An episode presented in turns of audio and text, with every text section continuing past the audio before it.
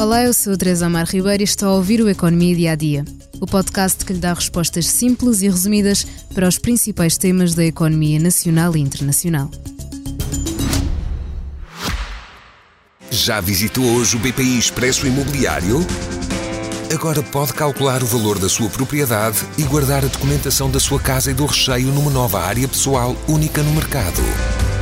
E ainda ficar a saber quanto pode pagar por uma casa localizá-la com uma pesquisa por polígonos e conhecer as soluções de crédito habitação BPI.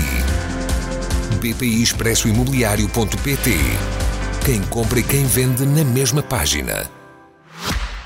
A edição deste ano da COP28 já vai quase a meio. Começou a 30 de novembro e terminará a 12 de dezembro, tendo como palco os Emirados Árabes Unidos, um dos maiores produtores de petróleo do mundo.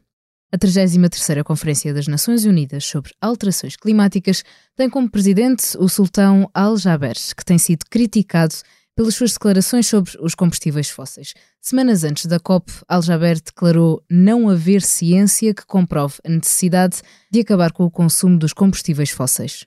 Segundo Simon Steele, o secretário executivo da ONU para a Conferência das Partes do Clima, tendo em conta a ciência daqui a seis anos, a capacidade de o planeta lidar com a concentração de emissões de gases de efeito estufa vai terminar e estão a ser dados passos de bebê no caminho da solução.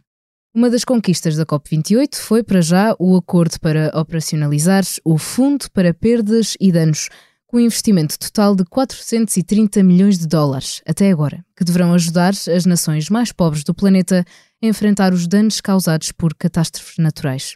Para este fundo, a União Europeia avançou com um bolo de 135 milhões de euros, no qual Portugal contribuiu com 5. O fundo será inicialmente gerido pelo Banco Mundial e deve estar operacional em 2024. A ONU espera que o valor do fundo venha a ser 10 vezes superior, mas enquanto este parece estar estagnado, outros fazem a estrada mais rapidamente. Os Emirados Árabes Unidos anunciaram 30 mil milhões de dólares para outro fundo climático que visa estrear o fosso do financiamento em alternativas tecnológicas para mitigar emissões. E para o financiamento da conservação da natureza, disponibilizaram 1,7 mil milhões de dólares. O ainda primeiro-ministro António Costa esteve no Dubai na passada sexta e sábado, onde afirmou que não há humanidade B.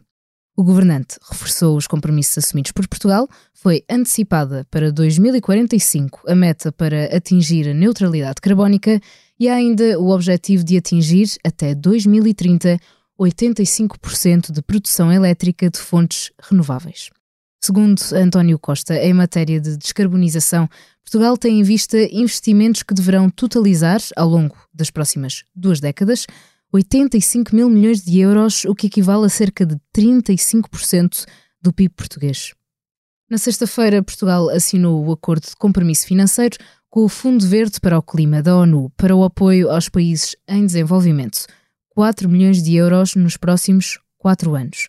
Mais dois acordos foram assinados: o da conversão da dívida com Cabo Verde e São Tomé e Príncipe, no valor de 12 milhões de euros e 3,5 milhões de euros, respectivamente.